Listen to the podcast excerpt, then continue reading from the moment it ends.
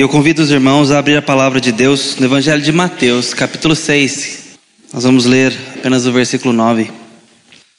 Portanto, vós orareis assim: Pai nosso que estais nos céus, santificado seja o teu nome. Amém. Essa é a palavra de Deus para nós. Nós sabemos que a oração que nos foi ensinada aqui, ela é muito mais ampla, mas nós não temos tempo maior do que o de cuidar de uma frase desse texto. E é suficiente para darmos uma resposta contundente ao Senhor sobre isso daqui. Essa oração coloca todas as coisas no lugar delas. Coloca tudo no lugar. O Senhor estava aqui no capítulo 6 de Mateus, lembrando que Mateus começa no capítulo 1 com o nascimento de Cristo, ou narrando acerca do nascimento de Cristo. Ou seja, em seis capítulos apenas, nós já temos Jesus adulto pregando e ensinando nós a, acerca de coisas do reino, coisas da realidade da vida cristã e da vida com Deus e do discipulado. Portanto, isso aqui é uma das primeiras coisas que ele está ensinando. Em apenas três anos de ministério, Jesus começa pelo começo, por aquilo que ele acha que é imprescindível que venha em primeiro lugar. E o capítulo 6 de Mateus, portanto, ele está nos ensinando uma das primeiras coisas, um dos primeiros fundamentos da nossa fé, ou seja, não pule essa etapa se você se diz um discípulo de Jesus. Não pule essa parte, é por aqui que se começa. E se essa parte está nos faltando, está nos faltando fundamento, chão. Ele quis nos ensinar a falar com o Pai, mas não apenas a como falar. Ele quis nos ensinar mais do que isso. Na reflexão da ceia, nós pensamos aqui, até mesmo na oração do nosso irmão Alex, nós temos uma reflexão muito profunda sobre o fato de que um dia houve um véu. Um dia houve um, uma dificuldade de chegar à presença de Deus, ou de ter a presença de Deus chegada até nós. Levítico nos mostra isso. Quando fala assim, no capítulo 16. Falou o Senhor a Moisés depois que morreram os dois filhos de Arão, tendo chegado aqueles diante do Senhor. Então disse o Senhor a Moisés: Dize a Arão, teu irmão, que não entre no santuário para que não morra. Porque dentro do véu eu aparecerei diante do propiciatório que está sobre a arca, porque eu vou aparecer na nuvem sobre o propiciatório. Entrará Arão no santuário com isto: um novilho para a oferta do pecado, um carneiro para o holocausto, e vestirá ele a túnica de linho sagrada, terá as calças de linho sobre a pele, vai se cingir com um cinto de linho e se cobrirá com a mirra de linho. São essas as vestes sagradas. Banhará o corpo em água e então as vestirá. Da congregação dos filhos de Israel tomará dois bodes para oferta pelo pecado e um carneiro para o holocausto. Arão trará o novilho de sua oferta pelo pecado e fará expiação por si e por sua casa. E assim ele continua aqui o rigor da oferta, o rigor do que era necessário para se chegar ali onde Deus apareceria. E esse lugar onde Deus apareceria era o Santo dos Santos, ou o Santíssimo Lugar. Deus se achegaria ali em três compartimentos.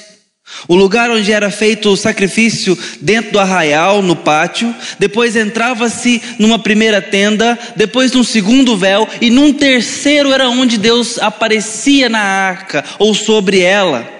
E só se podia entrar ali tendo toda a propiciação sido realizada, tudo sido feito com o rigor de Deus, num jeito exclusivo e único de expiação pelo pecado. Caso contrário, se não fossem satisfeitas todas as regras, todo o derramamento de sangue, do tipo de animal que ele pediu, do jeito que ele orientou que fosse feito, ele não aceitaria o sacerdote que representava o povo na sua presença. Morreria certamente, e ele instrui o povo dessa forma, sobretudo Moisés, de uma forma muito específica. Uma vez ao ano isso acontecia. Era a possibilidade para se falar com Deus. Há um relato, por exemplo, no livro de Êxodo, se repete no livro de Deuteronômio, que mostra o povo se levantando na frente das suas tendas para ver Deus chegar quando Moisés ia entrar lá no tabernáculo. Todo mundo naquela expectativa de que ia descer uma coluna de nuvem e Deus ia aparecer ali e tudo mais. Agora, como é que era feita essa oferta? Ela era feita lá no pátio. O sangue era derramado e depois se colocava no altar. O altar era onde a gente bota fogo. Hoje a gente chama coisas de altar, gente, mas altar é, é isso. É uma churrasqueira imensa. A gente gosta de falar principalmente no casamento, né? Tem o altar da noiva. Então, é isso. Tá? Depois de morto, bota fogo. Então, ali naquele altar, queimava-se a oferta, e junto com incensos, essa fumaça subia para oferecer a Deus. E Deus, aceitando aquilo, então, descia para vir ter com o povo. O povo sabia disso. Os judeus convertidos e chamados por Jesus sabiam muito bem desse pano de fundo, do rigor da presença de Deus, da glória da Sua presença. Agora vem Jesus, o sacrifício perfeito e suficiente, diz o seguinte: quando orares, qualquer hora, quando vocês quiserem chegar na presença dEle, não é mais uma vez ao ano, não é mais no santo lugar, é onde se invocar o nome do Senhor, porque a presença de Deus ficou barata, porque a presença de Deus se banalizou de forma alguma. Mas é porque um sacrifício cobriu todos os outros que eram exigidos e necessários. Porque o Cristo que está aqui é suficiente para rasgar o véu, e Hebreus diz que ele rasgou na sua carne. Para que agora pessoas, não mais um sacerdote, possam, onde estiverem, falarem com Deus na Sua presença. De tal forma que o lugar que estamos se torna santo dos santos. Isso aconteceu no deserto com Moisés. Moisés tira as sandálias de seus pés porque esse lugar é santo. Aquele arbusto era santo, aquela sarça era santa, aquela terra era santa. Não. Mas é santo porque Deus está presente. Nesse sentido, tudo pode ser santificado quando Deus está presente. E Ele aqui está nos dizendo que nós podemos usar agora um quando qualquer. Basta, em nome de Cristo, nos achegarmos a Deus. Em outras palavras, é só orar. E Deus está presente. E Deus está disponível com toda a sua glória, com todo o seu rigor. Sangue puríssimo foi derramado. Um altar foi erguido e Cristo foi sacrificado para que pessoas comuns, não mais sacerdotes, pudessem acessar aquele lugar da presença de Deus e estar com Ele. Essa é a primeira expressão que a gente vê aqui. Hebreus nos diz: tendo, pois, irmãos, atrevimento, santo ou intrepidez, para entrar no Santo dos Santos pelo sangue de Jesus, pelo novo e vivo caminho. Ele nos consagrou pelo véu, isto é, pela carne. Tendo grande sacerdote sobre a casa de Deus, vamos nos aproximar com coração sincero. Quando orares, Jesus quer começar por aqui. Acesse a presença de Deus, onde estiver, na estrada, em casa Deus está presente. Não desperdice o seu tempo sem caminhar com Ele, sem estar com Ele. Jesus se retirava para estar com o Pai, porque sem poder não há comunhão. Sem presença de Deus não há poder, não há capacidade, não há nutrição. Mas logo depois ele quer dar mais um fundamento. Não é apenas para chegar na presença dele e adorar uma divindade e estar na presença do maior e único Deus, é para chamá-lo de Pai. Jesus diz: fale assim, Pai. Mas não apenas para dar um nome, não apenas para fingir um relacionamento, é porque nós somos adotados com adoção eterna. A conversão pressupõe necessariamente a adoção de filhos. A minha experiência por ser filho de um pai é muito pequena. Eu perdi meu pai aos 12 anos. Tive uma mãe que teve que se dobrar entre pai e mãe, criando um pré-adolescente e um adolescente. Meu irmão mais velho um pouco. Essa é a minha experiência. Já disse para os irmãos que nessa altura da vida, Como não tenho filme, nem fita, nem nada, eu já não lembro mais a voz do meu pai. Praticamente duas décadas, eu não lembro mais. Então a minha experiência é limitada, é pequena. Talvez a sua experiência também seja limitada, ou não. Talvez seja extremamente negativa, ou não, muito positiva. Talvez você tenha o privilégio de ter um pai até hoje, crente, dando um testemunho bom, te sustentando o coração, as emoções. Talvez você teve um pai cuidando de você na adolescência, na juventude hoje te apoiando, ou agora mesmo na vida adulta, talvez até na velhice, você ainda tem um pai para cuidar, para você dar atenção e poder olhar nos olhos. Não sei qual é a sua experiência, mas sabe qual é a verdade desse texto? Ela não importa.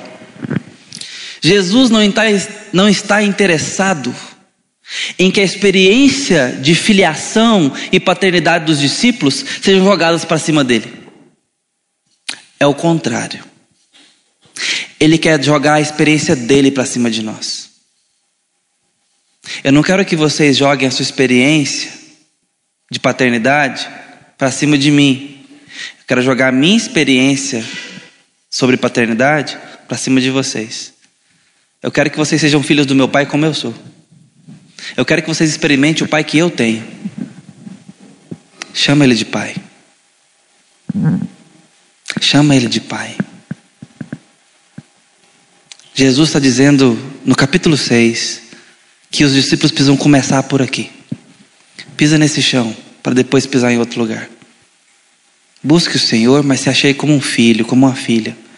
Não é à toa que Jesus, na boca do profeta Isaías, disse, lá pelos capítulos 60 e poucos: Trazei meus filhos de longe e minhas filhas à extremidade da terra, os que formei e fiz para minha própria glória. Deus está interessado nos seus filhos e nas suas filhas. Ele quer nos dar a experiência que Jesus tem. Jesus é amado pelo Pai coberto pelo Pai. Então, para mim, que tenho uma experiência limitada, é muito especial ouvir que eu tenho um Pai presente. E que na hora da tempestade, Ele me faz guarda-chuva. Ou me deixa molhar para depois me secar. Esse é meu Pai. Mais do que um pai que assoviava para eu voltar para casa quando eu estava ali brincando perto do portão, é um Deus que não sai de perto de mim. Jesus quer que você tenha experiência dele. Mas esse grande privilégio vem com uma grande responsabilidade. Diz o texto aqui que não é apenas Pai, mas é Pai Nosso. Se por um lado eu tenho o privilégio de me achegar a Deus e contar com a Sua paternidade sobre mim, eu não posso chegar individualisticamente.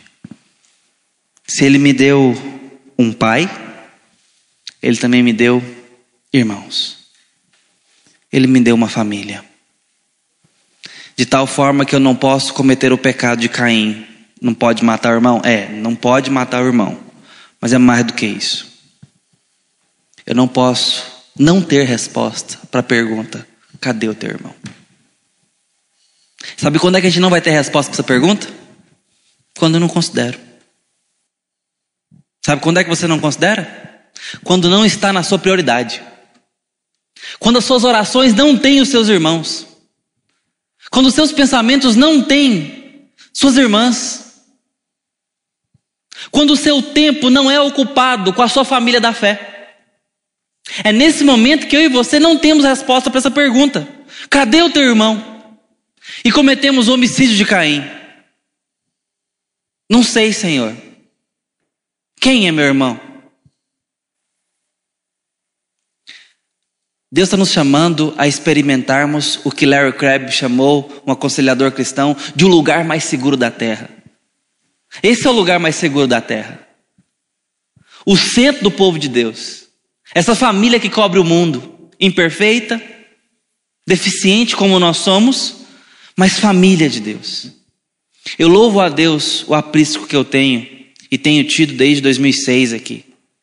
De uma forma muito sincera, e muito aberta. Eu sou muito protegido pela minha comunidade, das formas que talvez a comunidade não saiba.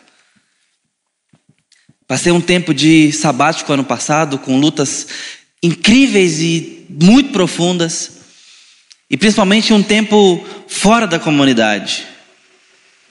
Os dois últimos meses, onde eu estava longe, até mesmo do país, eu não falei para os irmãos isso, mas eu contava as horas para vir embora, os dias, quase que riscando o calendário. Mas não era para ir para casa da minha mãe, do meu irmão ou de um amigo, era para estar tá aqui, aqui. Eu ficava perguntando coisas para o pastor Samuel e ele brigava comigo dizendo: desliga, porque ele achava que eu estava querendo trabalhar. Não era isso. E quando eu cheguei aqui, exatamente o que eu esperava. Um calor que ninguém precisa falar nada. Ninguém precisa dar um conselho. É só por estar perto. E me perceber amado, recebido. E ver gente como eu. É família. Eu saí de casa aos 16 anos e nunca fiquei sem família. Estou dando um exemplo muito pessoal nesse, nessa reflexão, mas para dizer o quão real isso é. E para dizer que isso é o que Jesus está dizendo, estar disponível. Como privilégio, mas também como responsabilidade. Nós temos irmãos. Esse lugar é teu. O corpo de Cristo é seu. Para você ser amado para você ser protegido, mas também para você amar. Ele nos deu um pai, ao mesmo tempo em que nos deu família, para a gente peregrinar e ninguém caminhar sozinho para a casa dele, porque um dia estaremos juntos na casa dele. Pai nosso. Mas ele diz mais uma expressão: santificado seja o teu nome. Essa expressão já aconteceu uma vez para nós encerrarmos. Em Ezequiel, quando Deus diz: Vocês profanaram meu nome na terra, vocês pecaram e sujaram meu nome, por isso eu vou tirar vocês da terra. E os povos vão blasfemar contra mim, dizendo: Olha o povo de Deus, sujo e fora da terra. E por amor do meu nome, então vem a expressão: Eu vou vindicar a santidade do meu nome. Sabe como é que Deus faz isso? Ele começa a dizer em Ezequiel, capítulo 36. Eu vou voltar vocês para a terra, eu vou sarar a terra, eu vou limpar o coração de vocês com água pura, eu vou limpar a boca de vocês, tirar os balaíns da boca de vocês, purificar o coração e ensinar o meu temor a vocês para que vocês temam o meu santo nome e me amem.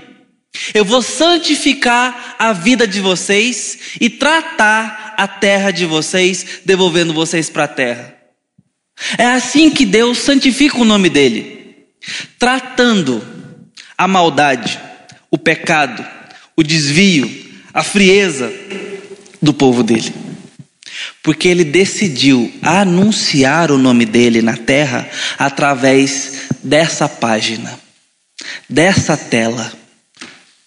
Nós, seu povo, capenga, manco, uma tela cheia de buracos, mas a tinta é dele. E ele decidiu escrever o nome dele nessa tela. É assim que o povo e os povos vão conhecer a santidade do seu nome. Quando ele tratar essa tela, quando ele tratar o nome dele no povo dele, que está escrito no povo dele. Pedir a santidade do nome de Deus é pedir que Deus trate a nós. Deus está interessado na santidade do nome dele, como ele diz lá em Levítico 19: Sede santo, porque eu sou santo. Vocês vão entrar na terra que eu preparei, mas não de qualquer jeito, e não apenas do meu jeito, mas parecidos comigo. E Deus trata esse povo para que eles entrem naquela terra. E hoje, quando nós estamos peregrinando para um novo lar, Ele está dizendo: Vem falar comigo, me chame de Pai, considere os teus irmãos, e que meu nome seja santificado na sua vida. A pergunta que eu faço, portanto, para nós é essa. Em primeiro lugar, você está na presença de Deus? Você tem buscado o Senhor? Ele está disponível. Em segundo lugar, deita no colo dele. Descansa. Você tem um pai. Você tem um pai que cuida de você. Terceiro lugar, você tem irmãos. Para você cuidar e para você também ser cuidado. Para você amar e para você ser amado. Quarto lugar, onde Deus precisa santificar a sua vida? Onde Deus precisa santificar a sua história? Qual lugar da santidade do nome dele aí no seu coração? O que precisa ser tratado na sua vida? Para que o nome dele brilhe para você e para quem olhar para você. Como cantamos aqui do violão usado, para que saia uma melodia do Senhor de você. Para que Deus toque, para que Deus mostre, para que Deus mostre ao mundo uma obra incompleta, mas com o nome dele escrito. Que as pessoas possam ver o tamanho do nosso Deus ao olhar para a gente mesmo pequeno. Eu quero que você pense nisso profundamente essa noite, para que a sua vida possa ser chamada a uma experiência mais profunda, de pertencer ao corpo de Cristo, de ser filho de um bom Pai e de refletir a glória de Deus. Vamos orar. Deus, eu peço a tua glória nesse lugar, a tua bênção sobre nós, a tua paz nos nossos corações. E que a oração que o Senhor nos ensinou possa nos instruir de uma forma muito particular a cada um de nós. Em nome de Jesus. Amém.